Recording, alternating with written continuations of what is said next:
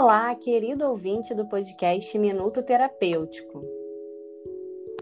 Eu sou a psicóloga Mirlene Carvalho.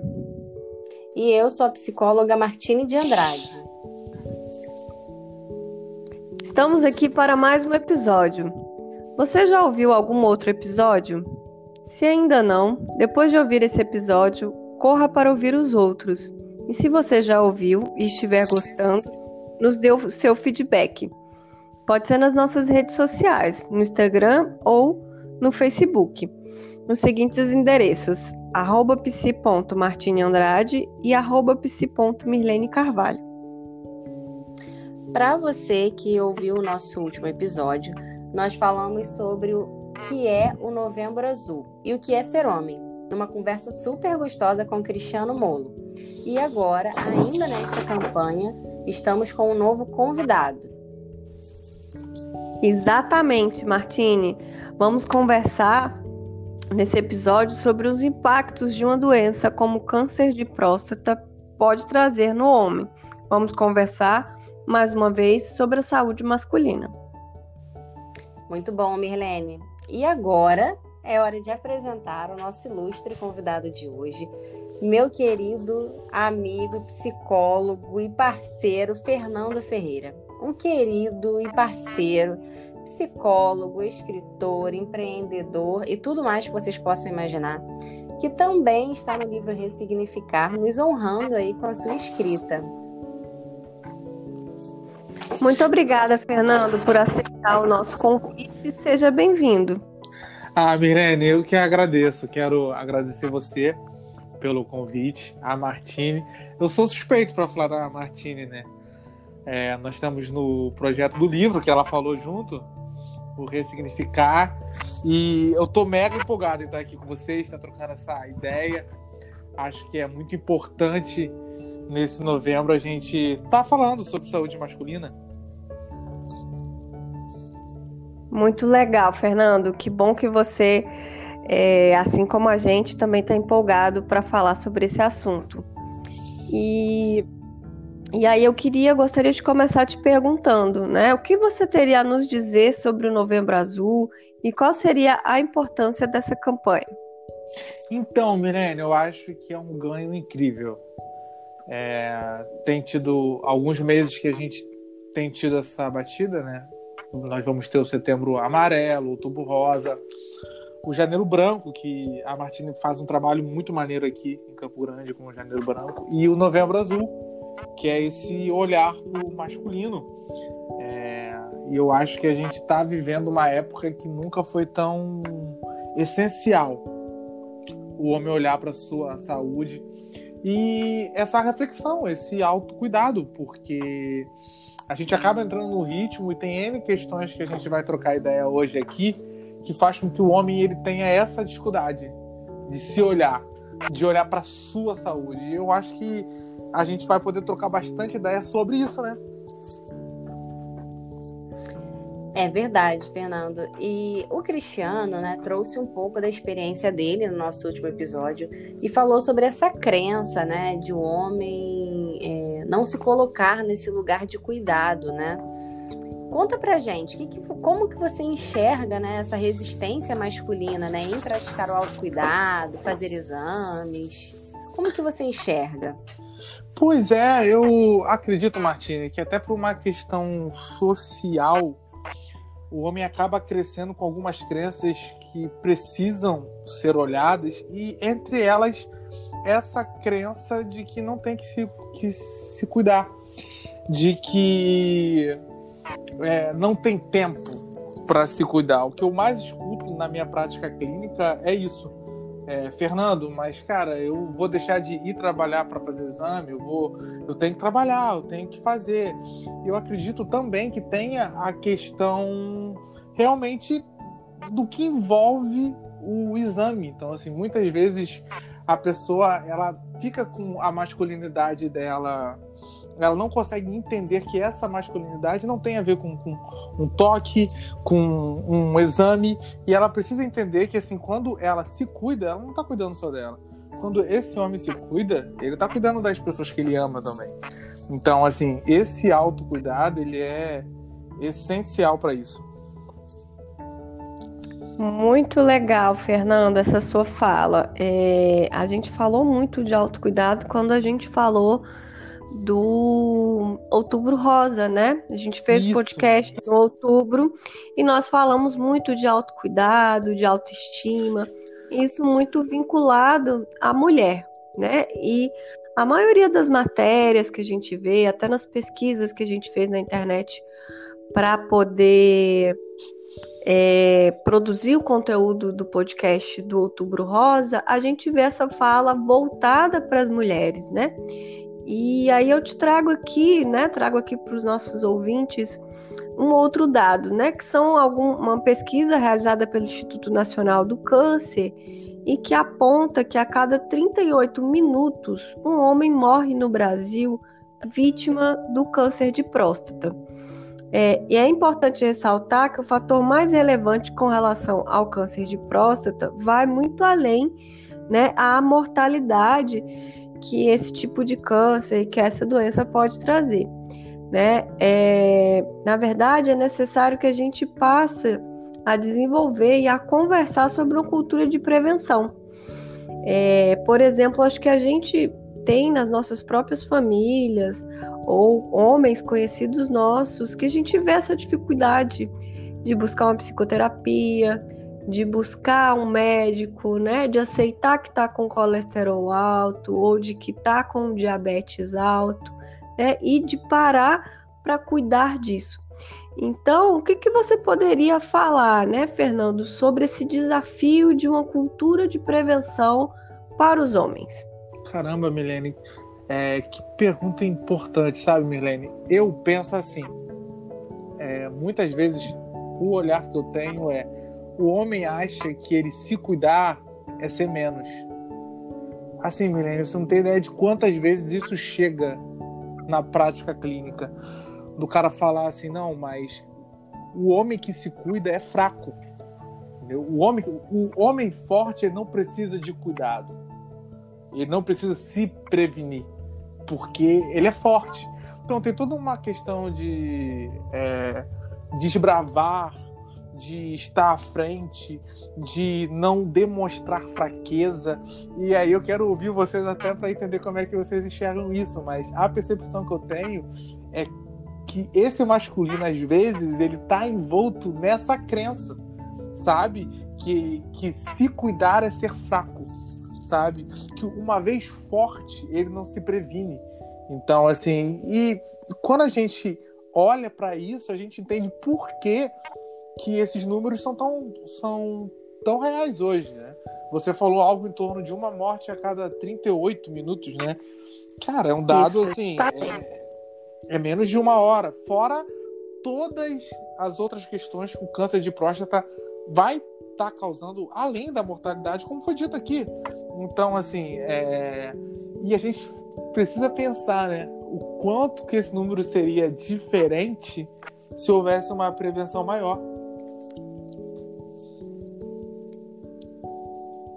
Exatamente, Fernando. Muito importante essa sua fala, né? Quanto mais a gente conseguir divulgar, né, essa, esse, todo esse trabalho que a gente está fazendo de prevenção, que é um trabalho também de prevenção, que faz parte dessa cultura da prevenção, né? É muito importante. E o câncer de próstata, ele é a segunda doença que mais acomete os homens no Brasil. Então a gente consegue perceber, né, o, o, quanto que, que realmente é forte. E aí você levantou até uma outra questão, né, na, acima, que talvez seja até pela, questão do exame, né, de ser um exame da, é, muito falado pelos homens, assim, como constrangedor, como quem faz esse tipo de exame é porque tem alguns outros desejos, porque é pervertido ou Exatamente. coisa do tipo, né? E assim, Martine, se eu, é, se eu puder dividir algo com vocês, tu já foi lá na Flow. Eu não sei se tu percebeu, amiga. Em frente à Flow é um consultório de uro. Tu percebeu isso? De não percebi. mesmo pra Flow, é um consultório de urologia. Às vezes eu tô ali na recepção, né? Tô tomando café. Cara, eles entram com vergonha. É perceptível. Eles entram, às vezes, olhando pro lado para ver se não tem ninguém vendo então, assim, o quanto que, cara, ir no médico é um tabu, entende? O quanto, porque quando a gente falou sobre o autocuidado feminino, os homens têm muito que aprender com as mulheres nesse sentido, entende? Porque a gente vê o quanto que as mulheres têm um olhar pro seu corpo de, de toque, de autocuidado mesmo, sabe? Que o homem, ele não tem. Assim, é impressionante É o verdade. quanto que ele não olha pra ele, quanto ele não olha pro corpo dele, quanto ele não se percebe, sabe? Enquanto é, é, é, é- enquanto um ser biopsicossocial, às vezes ele só vai. Então, assim, a gente que tá na clínica, a gente percebe o quanto que às vezes até pra ele falar dele na clínica, o homem às vezes tem muito mais de dificuldade do que a mulher pra olhar pro que, pro que sente, pra como se enxerga. E eu acredito que não é só a questão da vergonha. Eu acho que muitas vezes, eu quero ouvir vocês também, o que impede esse homem de fazer esse exame é o medo. O medo de um possível diagnóstico, sabe? O quanto que ele foge desse possível diagnóstico que tá na cabeça dele, às vezes. Bem interessante o que você está falando, Fernando, porque tem tudo a ver, né, com a gente estar aqui para discutir, tentar dar respostas, mas também fazer várias perguntas, né? E o que a gente tinha pensado em perguntar, discutir aqui é quais os fatores, né, que são responsáveis por essa resistência, essa dificuldade masculina nesse autocuidado, nesse olhar para si é, e nessa cultura, né, de ser forte, de fortaleza, não ser fraco. É, pois é, Milena. Eu acho, eu tenho um menino que fez cinco anos agora. Eu acredito que a gente precisa ter um olhar. é, quantas vezes a gente já ouviu coisas do tipo, ah, homem não chora. Cara, você tá falando pra esse cara que, que ele não pode sentir, entendeu? Que, que ele é uma máquina, que ele não é alguém. Que... Então, assim, é... ou então, ah, não doeu tanto assim. É, Como é que você pode falar pro outro que a, a dor dele é pouco ou muito? Como é que você pode falar pra ele que deu pouco ou deu muito? Você não tá nele. Então, assim, eu acredito que muitas vezes a gente acaba construindo barreiras onde tinha que ter pontes, sabe? Eu penso que a principal arma, amiga, que a gente tem hoje, Merlene, é o diálogo. É isso aqui. É, Sabe, quantos caras que podem ouvir isso aqui e parar e pensar, caramba, mas é, um- um- o que que um exame interfere na minha masculinidade? O que que o marido ao médico interfere na minha, na minha masculinidade? Sabe? É, como é pra mim ser o cara que protege, mas ser também o cara que me cuida e que me cuida enquanto exemplo pra minha família, sabe? Exatamente, né, Fernando? E aí, eu tô pensando, né? O que que de repente, né? Assim, o que que você acredita que pode ser uma estratégia para a gente conseguir acessar os homens mais resistentes? Porque é, é até essa dificuldade, muitas vezes, a gente faz uma pesquisa do podcast, a gente verifica as métricas, e os homens, eles são sempre em número menor, né? De visualização, é, talvez de um vídeo ou de um, de um áudio como esse, né? De uma participação assim. E você, de repente, teria uma dica, algo do tipo, para a gente tentar conseguir acessar esses homens que são mais resistentes, têm uma Sim. resistência maior? Então, eu acredito em algumas ferramentas. Uma delas, eu acredito muito no poder do grupo, sabe, Martine? Então, assim, é, quando você diz, você tá certa, que muitos homens não escutam esse podcast, tem mulheres ouvindo. Mulheres que talvez sejam casadas, tem um, um companheiro, tem um, um pai com idade de fazer o exame de próstata, alguém que pode chegar e falar, pai, vamos trocar ideia aqui por 15 minutos, vamos ouvir aqui, vamos entender isso. Eu acredito muito nesse poder do grupo como estratégia para essa resistência. E uma outra ferramenta, sabe, amiga, que eu acho imprescindível é, é a paciência. Muitas vezes eu percebo é, que a gente a gente quer que, sei lá, 40 anos de crença, sabe? Que o senhor fulano de tal de 50 anos, pedreiro, que nunca fez um exame, que tem toda tem toda uma questão com anos dele. Eu, eu quero que, às vezes, em dois minutos de conversa, ele entenda que vai ter um médico que vai colocar o dedo ali, que isso é importante. E como que você arrebenta 50 anos de crença, às vezes de uma crença social, por mídia, por grupo, por, por amigos, em, em dois minutos? Em três minutos de conversa. Aí eu escuto coisas do tipo: Ah, com meu pai não dá, eu já falei com ele. Então, assim, uma, uma ferramenta que a gente tem que pensar é essa paciência de, então, você vai ter que falar com seu pai mais uma vez. Então, você vai ter que falar com seu marido de novo. Então, você vai ter que tentar uma outra vez. Então, essa ferramenta eu penso também que ela é imprescindível, amiga, pra gente pensar em, em alguma coisa. Porque muitas vezes eu acho que esse cara vai não só por ele, ele vai por outras pessoas que se importam também. Muito interessante, Fernando. E quando você fala disso, é, eu me lembro de, de um livro que eu li da Brené Brown, que é A Coragem de Ser Imperfeito. Cara, e aí no livro, bom. muito bom, né? E aí em algum momento do livro, é, ela fala, né, é, é, de algumas palestras que ela dá e, e que um homem é, vai conversar com ela ao final de uma palestra e a palestra sobre vulnerabilidade e o, o homem fala para ela por que, que ela também não estuda homens, né? Por que, que ela não dedica nada, tá falando especificamente para homens, né? Para os homens, porque para ele é difícil, porque a esposa e a filha dele também não aceitam que ele seja vulnerável, né? Então ele coloca para ela isso e a partir disso a Brené vai escrever sobre essa dificuldade da própria mulher aceitar a vulnerabilidade do homem, né? Então, quando você traz que a mulher também pode fazer parte dessa conscientização, né? Nós filhas, nós fala, mães, né? Nós também podemos fazer parte ou não é, reproduzir é, essas crenças, né? E nós também podemos aceitar essa vulnerabilidade do homem, né? Porque às vezes a gente também precisa se sentir protegido e esse homem é, cumpre esse papel, né? É isso que a, que a Brené Brown vai falar, dessa dificuldade da mulher também aceitar a vulnerabilidade masculina. Acho que é uma, uma tarefa de todos nós, né? É, pensar e refletir sobre isso. A tua fala é muito boa, Milene, porque assim, eu eu vou entrar nessa com você de cabeça. Eu acredito que não é só a vulnerabilidade do homem, é a vulnerabilidade do humano. O humano é perene, ele é vulnerável, sabe? E aí a gente precisa pensar junto qual modelo de homem a gente quer. Porque o Novembro Azul, quando a gente fala do câncer de próstata, eu acho ele uma porta de entrada legal para a gente trocar ideias sobre masculinidade de uma forma mais profunda.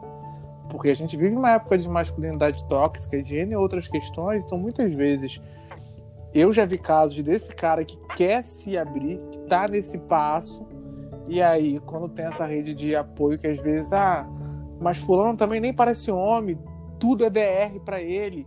Que homem é esse que só quer DR? Então assim, a gente precisa pensar também nessa questão de, de, de, qual modelo de masculino a gente quer. Porque senão a gente limita, né, amigo? E tudo que limita, é... eu acho que é tudo que, que, que me define me limita. Então, eu penso que esse modelo de masculino pode ser mais abrangente, inclusive mais vulnerável, sim, entendeu? Porque senão você, porque senão você fecha muito as funções de uma forma que não é bom para ninguém, porque fica rígido e aí se torna pesado, entendeu? Porque assim, esse cara que tá protegendo o tempo todo, será que ele não pode ser protegido também? É, porque senão a gente vai para esse lugar cômodo, que é esse lugar que ó, o homem protege, a mulher cuida. Então o homem não pode cuidar também, sabe? É bem interessante isso que você colocou, Fernando. E aí, né, já que você falou do termo masculinidade tóxica, ele traz essa é, essa ideia dessa masculinidade sendo tóxica, sendo prejudicial em vários âmbitos. E a gente está aqui principalmente conversando sobre saúde, sobre o câncer de próstata. Mas, se você puder, eu gostaria que você falasse também é, como que isso é prejudicial também em outros âmbitos. Ah, Milene, que chance legal que tu me deu de trocar uma ideia mais ampla. Pois é, então, é, eu acredito muito nesse mês de novembro. Do, domingo agora que passou, eu falei para um grupo de senhores, né, sobre masculinidade.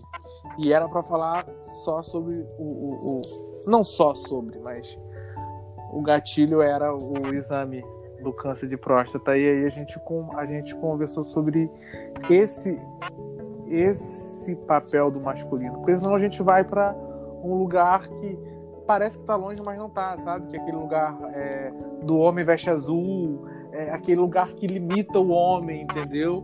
É... Não, porque o homem de verdade gosta de futebol. Porque se ele não gosta de futebol, se ele gosta de balé, ele não é homem. Então, assim, a gente, cara, o cara pode ser homem pode gostar de balé. Por que, que o cara, para ser homem, a gente acaba, amiga, colocando as pessoas numa caixinha, entendeu?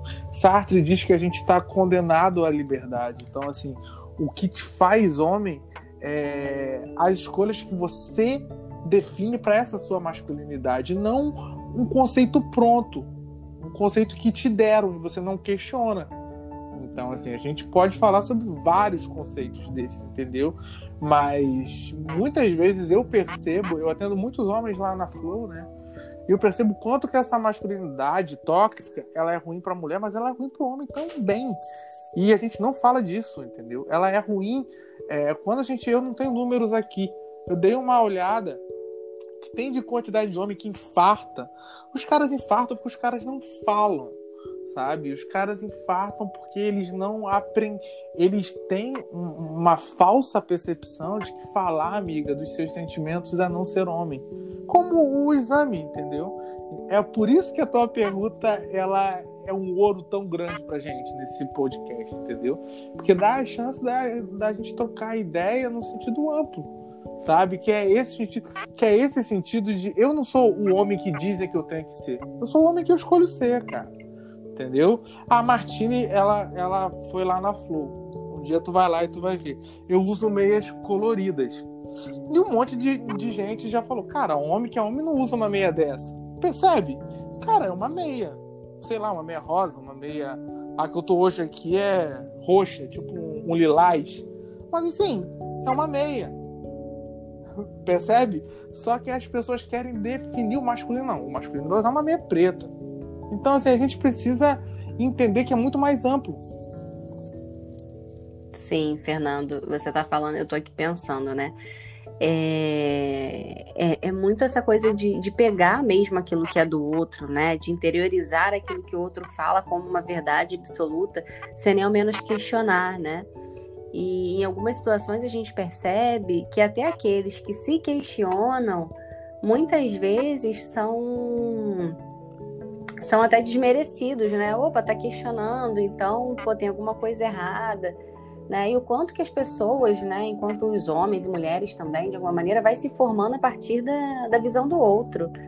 E isso é muito prejudicial, né? Acaba que vai, vai deixando cada vez mais que os homens se sintam sobrecarregados com essa visão aí, né, de, de homem protetor, de homem que resolve, de homem que faz, né? Não trazendo é, todas essas outras questões que podem sim ser do homem, né?